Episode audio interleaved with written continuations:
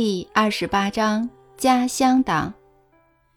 阿纳斯塔夏祖父的行为总是异于常人，甚至在讲很严肃的事情时，都会幽默带过，或是捉弄你。这次他依然故我。抵达他的林间空地时，我们看到爷爷盘腿坐在雪松树下，专心看着面前插在土里的手杖。显然，他很早就感觉到我们要来找他，他不可能感觉不到的。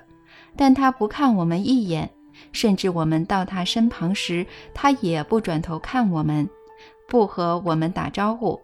静静站了三四分钟后，我对安娜斯塔夏耳语：“跟他说说话吧，不然我们要一直这样站着。”好，弗拉迪米尔，但我要试着明白。他为什么要这样？阿纳斯塔夏同样小声地回答我。后来，他还是向爷爷开口：“我们来很久了，爷爷。”接下来的事情可就怪了。阿纳斯塔夏的爷爷忽然对着手杖说话：“由于发生突然状况，我宣布休息十五分钟。”他接着起身，把我们带到一旁，非常严肃地解释。我正在主持家乡党的党员会议，还有四十五分钟才结束，你们得继续等。什么？党员会议？我没有看到人啊！何况家乡党又还没成立。我吃惊地问：“是你们还没成立？”爷爷回答：“但我自己成立了。”什么？您成立了？党员有谁呢？我一人，我正在准备召开大会。呃，如果这个党只有您一个人，要开什么大会呀？现在只有我一个人，但也许以后就会有人陆续成立家乡党，到时就能开会了。这怎么可能？你自己说过，我们必须想新的办法，而我想到让每个人都带领自己的家乡党。这样就不会有人滥用权力和职位压迫其他党员，在大会上每个人都是平等的。那您这里的会议在讨论什么呢？让居住环境变更完美的政府成果报告。嗯，您请了谁来报告？很多人。休息后是交通部长报告，但他又不在这里。对你来说是不在，但对我来说他在。那他知道您要听他报告吗？我好奇地问。他不知道，而且说实在的，我何必打断他的工作呢？嗯，话说回来，您的大会在什么时候呢？在哪里？这要给创党人决定。什么创党人？家乡党的其他领袖。虽然爷爷像逗着玩似的，但我认为成立人人平等的家乡党确实值得深思。一般的创党方式是行不通的，最后只会出现类似苏联共产党的结果。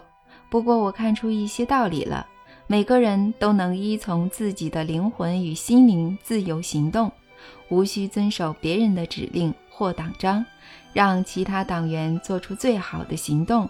行为和成就，我认为这样可以形成一个有活力、可以自行发展的群体。每个人都能确实地表达自己的想法。与爷爷道别时，我模仿他的语调，尽可能严肃地说：“我也在此宣布成立我自己的家乡党。”说这么多做什么呢？该是每个人行动的时候了。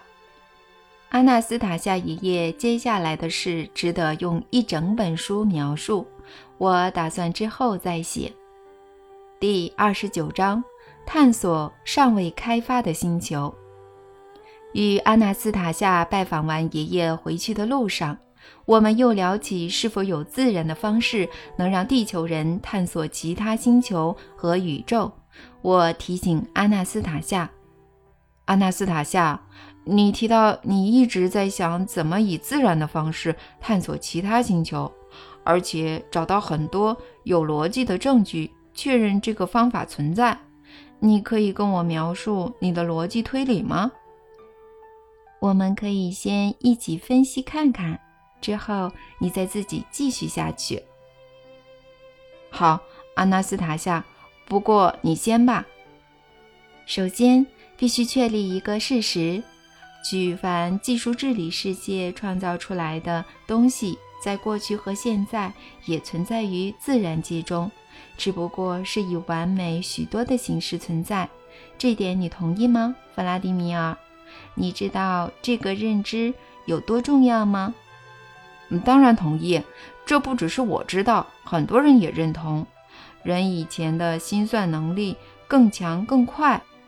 每个人脑中仿佛都有一台计算机。不仅如此，我还可以举出很多例子。呃，我最喜欢的例子是生小孩，这最显而易见，因为现在世上同时存在两种方式：一是技术治理的方式，一是自然的方式。技术治理的方式是指科学家在专门的机构取得男人的精子和女人的卵子，将两者放入试管结合。接着以特殊仪器保存起来，维持一定的温度和湿度，基本上需要大费周章，用掉很多资源。自然的方式就简单有效多了，男女同床，呃，享受一番，然后很快就有小孩诞生了。这个例子很好，弗拉迪米尔。不过，请你记得一个非常重要的细节。用技术治理的方式造出来的人，本质上仍然是自然组成的。嗯，当然，本质上还是没有精子和卵子，什么都造不出来。还有自然的方式，完全不需要技术治理世界的东西。呃，的确不需要，除了床以外。不过没床也可以，阿纳斯塔夏，我基本上完全同意，也知道自然还比技术治理完美。嗯，当技术治理世界的人想出所谓的发明和发现，其实是把现有的完美自然机制换成粗糙的技术治理机制，这点完全违反理智。嗯，尽管如此，忘掉自己天生能力的人类文明依旧一而再的用粗糙的技术治理方式取代自然。我们现在已经无法想象如何以自然的方式前往其他星球。另一个文明的人曾经也无法想象以非技术治理的方式生小孩。现在很多女性无法想象在不靠别人帮忙的情况下生小孩，她们不能没有产房或技术治理的仪器。如果照这样下去，会有越来越多小孩要靠代理孕母生出来了。以后会出现类似农场的地方，把人工受精的女性集中在这里。终其一生都在生小孩，把小孩送走。他们有的吃，有的住，但每一个人沦为胚胎的孵化器。嗯，这在历史上的某个文明确实发生过。这个文明也开发了复制人数人技术。身处在这个文明的人不知道可以透过自然的方式生育。女性缺少这种想法和观念。无论他们怎么与男性发生亲密关系，就是没有机会生小孩。如果有女人以自然的方式怀孕，还会被视为病态，胚胎立刻被摧毁，或被移出子宫，以人工方式孕育。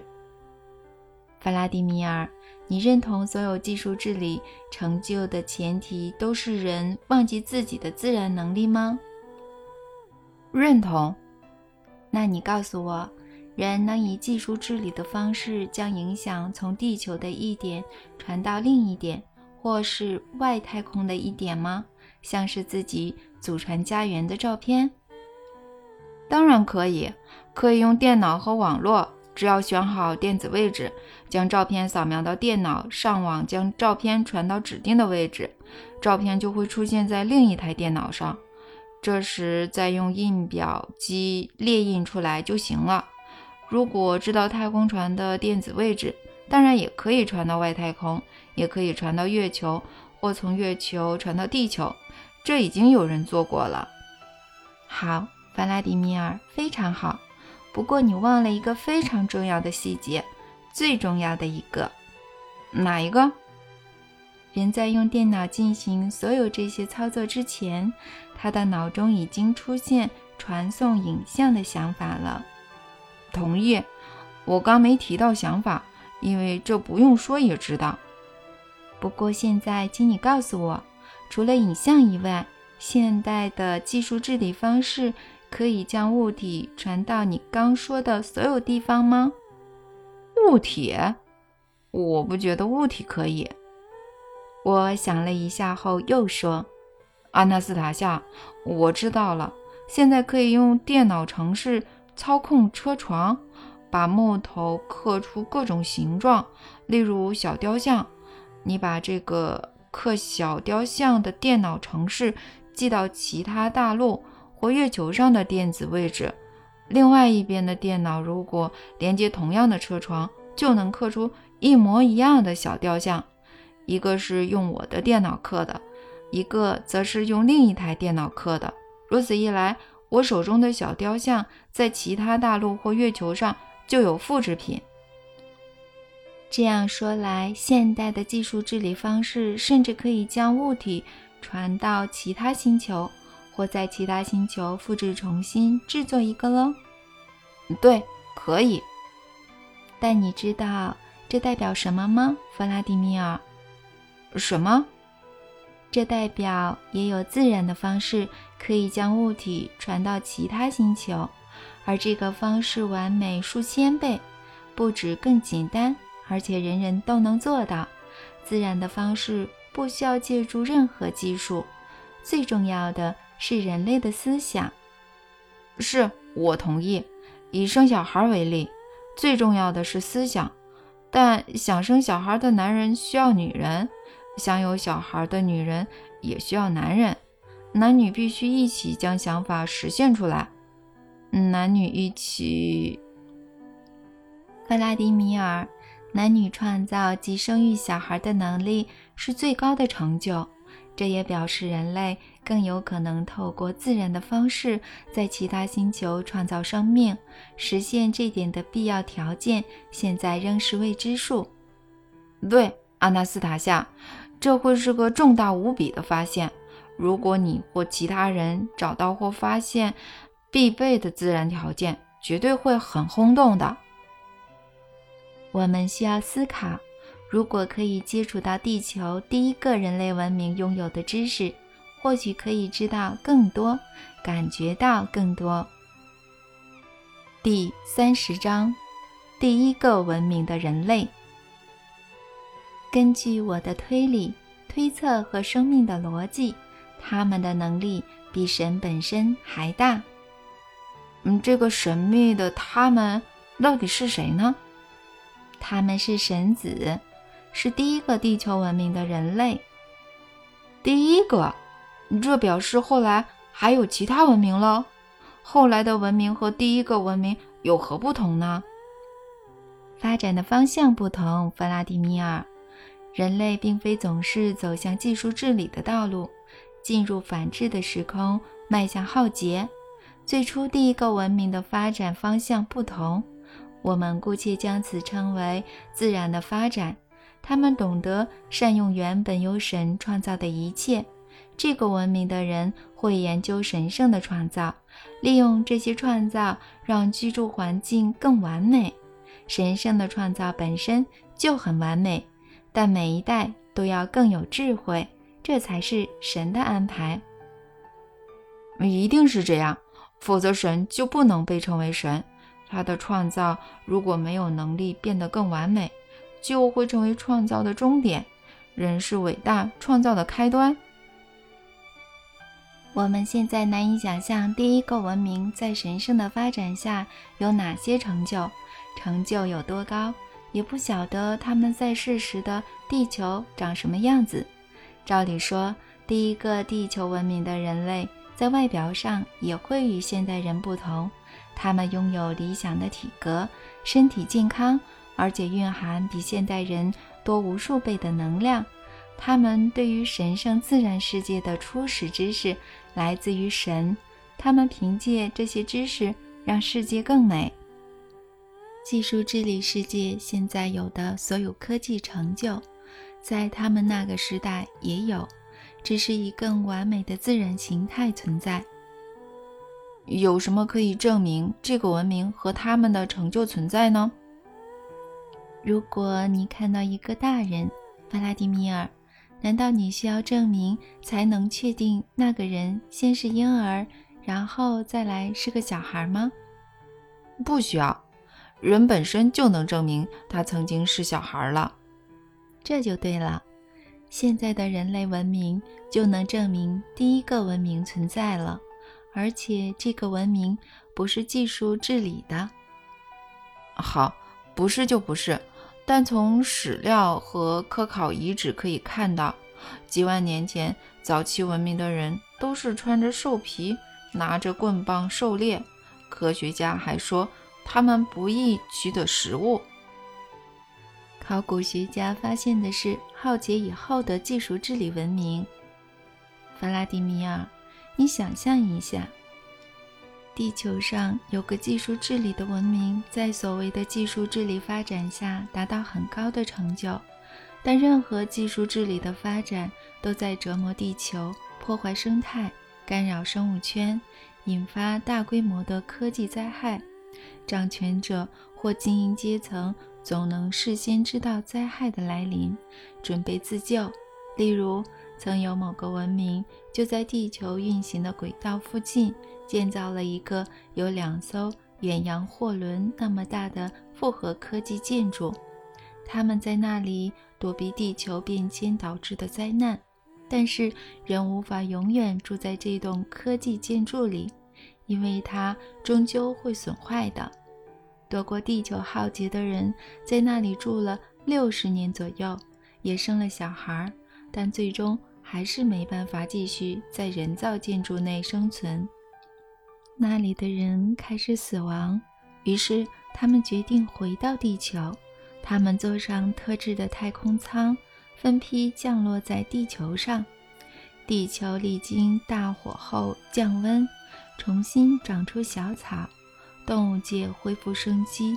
并非所有人都落在如此这样绿洲般的环境，有些人落在沙漠或滚烫的岩浆中身亡。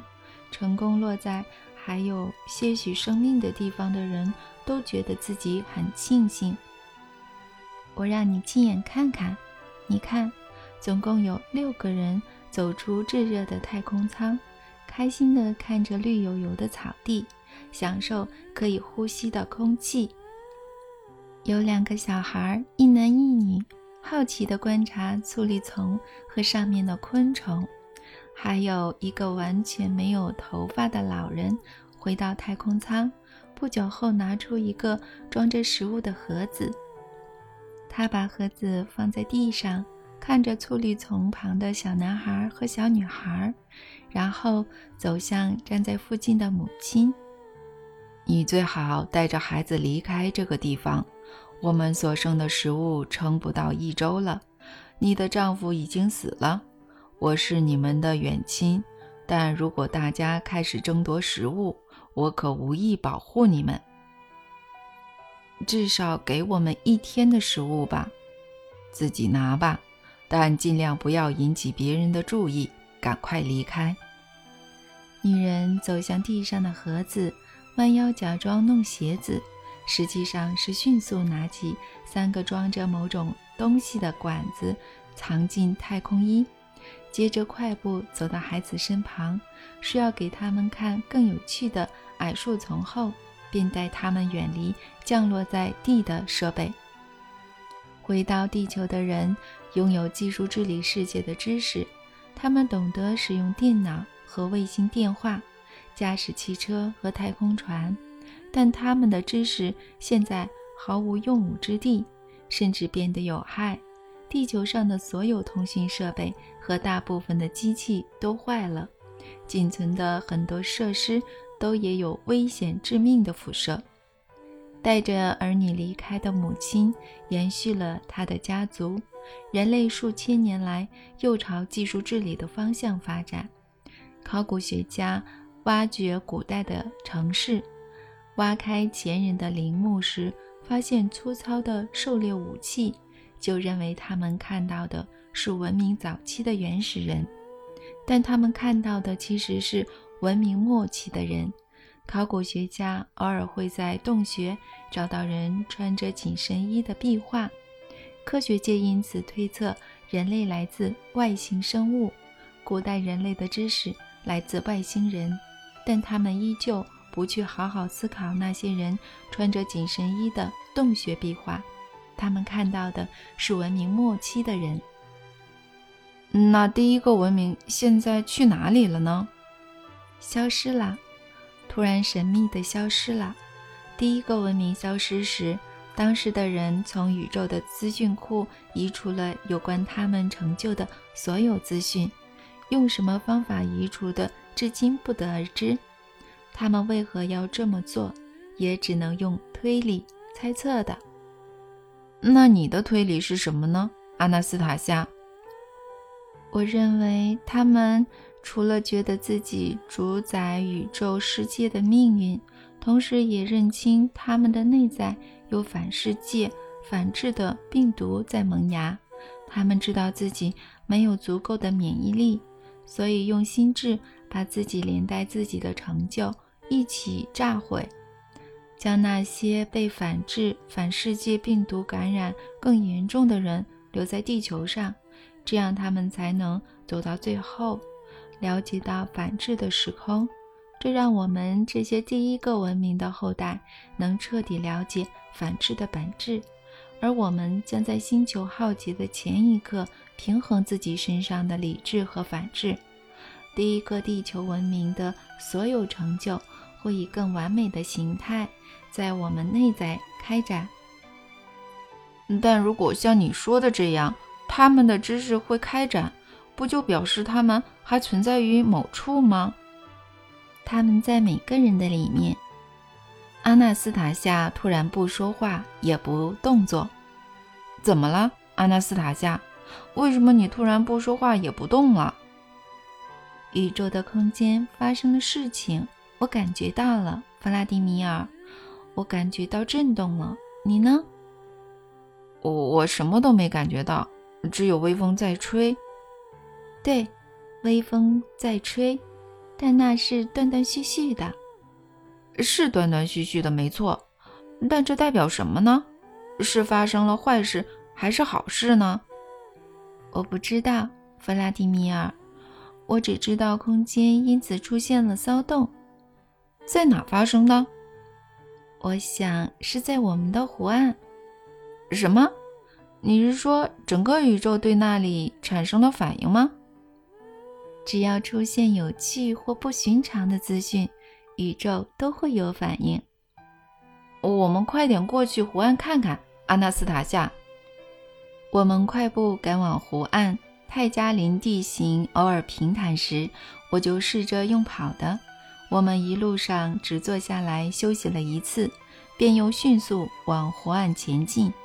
快到湖岸时，我突然想到儿子可能遇到了什么麻烦，于是。要阿纳斯塔夏停下，停一下，阿纳斯塔夏，先听我说，理解我说的话。瓦洛加觉得你要我们与你对决，这是真的吗？对，阿纳斯塔夏冷静地回答。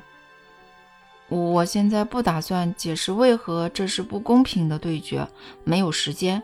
但我恳求你，拜托你不要批评瓦洛加在我们不在的这两天所做的事。看得出来，他从早到晚都在弄模型，他尽力了，这点我心知肚明。因为我们俩一起想计划时，我确实看到他很努力的样子，但他没有足够的资讯。如果你批评他的创造，他会很不好受的。他跟我说，如果我输了，妈妈会很难过的。你想象一下，他努力不让你难过的样子。他也不想让你难过，弗拉迪米尔。对我也是，但我们都是大人，我们应该知道家园的计划已经没什么好补充的了。周围的土丘是个很棒的点子，不过被你讲出来了。池塘也想好了，你也不反对四周都是阳台的房子要盖在哪里？还有什么呢？花圃、菜园，这都是小事。施工方法也是细微末节。嗯，阿纳斯塔夏，你要知道，已经没有发挥创意的空间了。你都把一切做好了，给了我们提示，不留一点给儿子，但至少称赞他的努力吧。我不能只因为他努力而称赞他，这样是在侮辱他。侮辱？但让孩子束手无策。这难道不是侮辱吗？对，这不是侮辱，是嘲弄。弗拉迪米尔，请你相信我，我绝对没有嘲弄儿子。他的体内有你的一小部分和我的一部分，有你我先人累积下来的资讯和知识。他也受过祖父和曾祖父的教养。我们儿子的能力尚未显现，但我相信他的能力很强。就算很强好了，但我跟你说的是，没有他发挥创意、施展这些能力的空间了。家园的计划已经设计好了，你觉得已经设计好了？但我从以前就有这样的感觉。你和我建造家园的人依旧不晓得家园的一个主要目的，很多人在直觉上感觉得到。所以，建造祖传家园的想法吸引了他们。这种想法停留于感觉层面，不够清楚，也未被彻底了解。对未知和永恒真正重要的东西尚未被了解。从人类被创造至今，体内始终拥有一开始被创造出来的所有东西。第一个文明的神子，一小粒子，或许是极小的微粒。存于每个人里面，这个小粒子可能看得到或感觉得到正在发生的事。当我在你面前过于鲁莽地让儿子陷入窘境时，这个粒子可能不由自主地有了反应。或许时机到了，瓦洛加可能感受到体内蕴含的知识，他做出来的结构，那只火鸟。在外表和功能上都让人非常惊叹。阿纳斯塔夏，你要知道你在强人所难。你叫儿子解释或创造你自己也不完全明白的东西。你只是感觉祖传家园有新的潜能，但瓦罗加或许根本不知道你的感觉。我的感觉也在儿子里面，弗拉迪米尔。我走在阿纳斯塔夏后面。知道他不会在儿子面前假惺惺或没来由地称赞他，反而还有可能批评他。但我不会批评他，我下定决心找好话鼓励他，称赞他的努力。我稍微落后阿纳斯塔夏，等到走出泰加林时，我看到他站在雪松树下，专注地远远看着岸边的状况。湖畔有数棵好几百岁的雪松，瓦洛加就在岸边的沙子上做了不知为何的东西，一个简单的正方形或长方形围住了土丘，两边都被粘土墙包围，角落的墙壁都是白色的，而且比较高。正方形那边有池塘，池塘旁边是他别出心裁的鸟。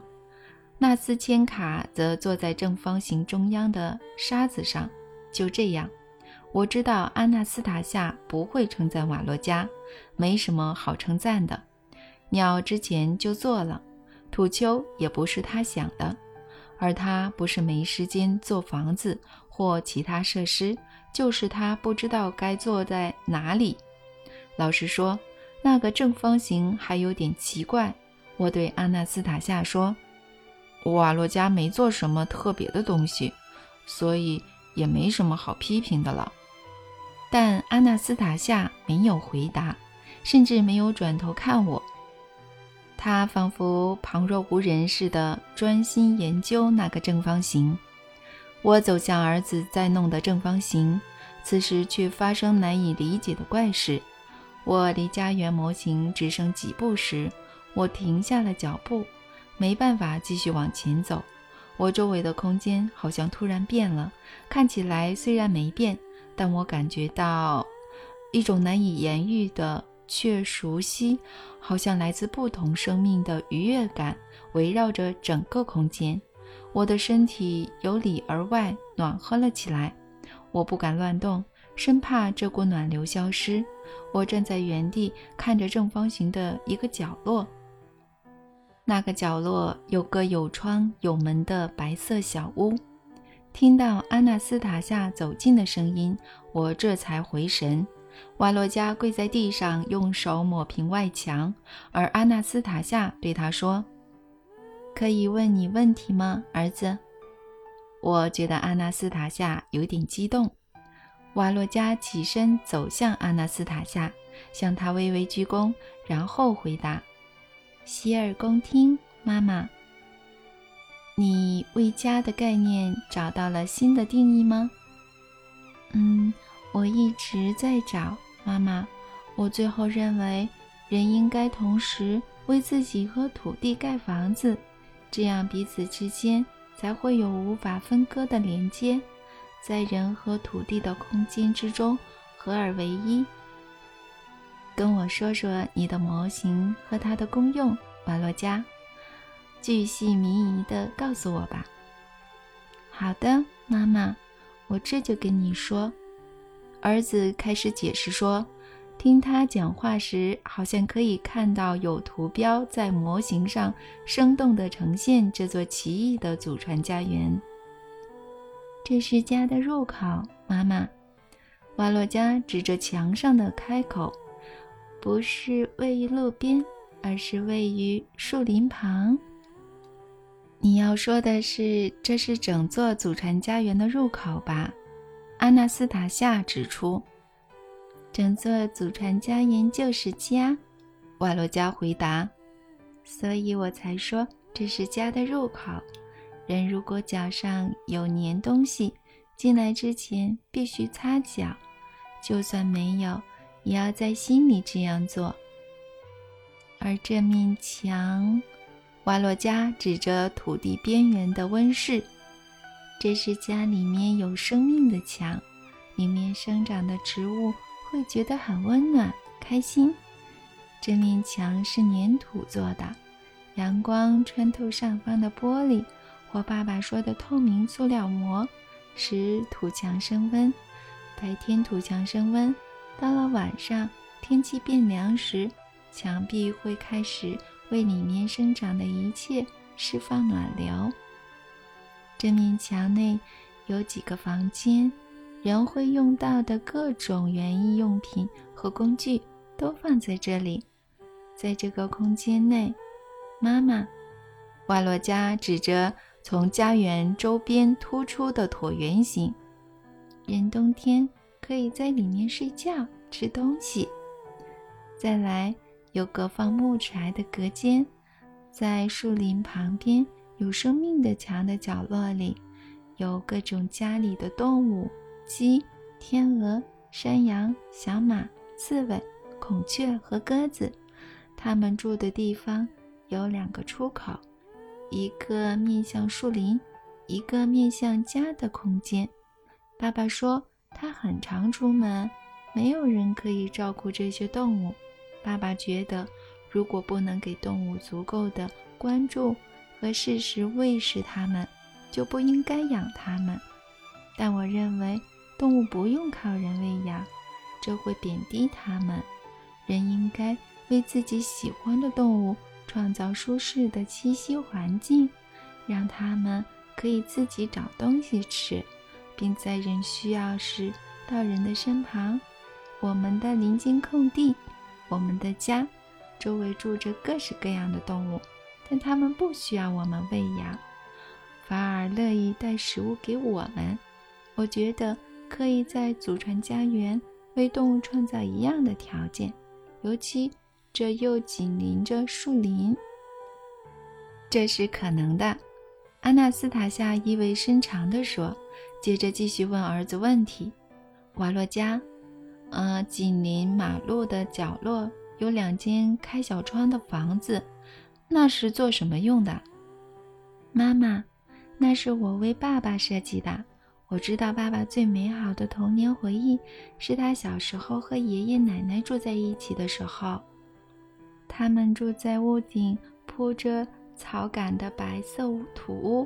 我仿效这间乡间小屋砌墙。我想，爸爸的家园如果有其他勾起人生美好回忆的元素，一定会很棒。我立刻转头看那白色的，开始仔细观察。我认出那是我小时候的房子，屋顶铺着草干的乌克兰白色村舍，开了一扇小窗和门，旁边。还有老旧的小凳子，我想要冲过去抱抱儿子，但愉悦的感觉再度将我笼罩，使我无法动弹，只能开口表达：“谢谢你，儿子，看起来真的很像，包括那扇小窗、小凳子和门。童年小屋的门可以打开，爸爸，如果你把门打开。”就会马上进入家园中有屋顶的周边，穿过之后想去哪里都可以。还有爸爸，我在家园空间安排了各式各样的植物，用它们做了必要的标志。爸爸，春天和夏天时，你可以在温室种你爱吃的所有作物，但除了你爱的果蔬以外，最好还能做些田畦。间隔不能超过十一公尺，直径不要小于九十公分。你要在这些田畦种一些幼苗，像是醋栗和覆盆子，最好每一边都至少种一棵小雪松树苗。还有你从泰加林带来的花草，而且最好不要泰加林外围的花草，应该取自泰加林深处。这太难了，瓦洛加。我是可以做到，但我希望其他很多建造祖传家园的人也能做到。他们很多人没办法取得西伯利亚泰加林深处的植物。泰加林没有铺路，无法使用交通工具，光靠自己又拿不多，何况要带回来还要经过长时间的运送，这样要花不少钱。算一算，从西伯利亚运过来的植物会比苗圃在当地。或附近买的植物贵很多。还有一句话是这样讲的：海外的牛值四分之一戈比，但运费要一阿尔金。你可以解释为什么要用泰加林深处的植物，不在当地的森林摘一摘，或附近的苗圃买一买就好了吗？这样会是不同的植物，爸爸。毕竟你自己也跟我说过。先在这里生长，可以生吃的乳菇，和你所谓俄罗斯中央地带生长的乳菇就有天壤之别。越橘也不同，爸爸，醋栗和覆盆子也是。爸爸，你在书里也提到有科学家证实这一点，例如帕拉斯院士。告诉我，瓦洛加，之所以要在田畦种满泰加林深处的植物。完全是因为口味吗？不完全是，爸爸。在你不得不住的世界里，有很多反制的资讯，但泰加林植物不会接受这些资讯。把这些植物种在周围，可以阻止这些资讯穿越进入家园。在地植物，你所谓的本土植物比较习惯这些资讯，所以会让它们穿过，特别是。不会结籽的植物是无法设下屏障抵挡资讯的。我知道你在说哪种植物，那叫基因改造植物。爸爸，重要的是，当家园把你带到另一个地方的时候，家园的周围要能够阻挡你不需要借有敌意的资讯。我不懂儿子的意思，于是追问。带到什么地方？他要怎么把我带走呢？瓦洛加还来不及回答，难以压抑的激动情绪的安娜斯塔夏便开口：“你的想法真的很好，亲爱的儿子。将正面的情绪集中在家园内非常重要，而且进来以前要擦脚，才不会把负面的情绪带进来。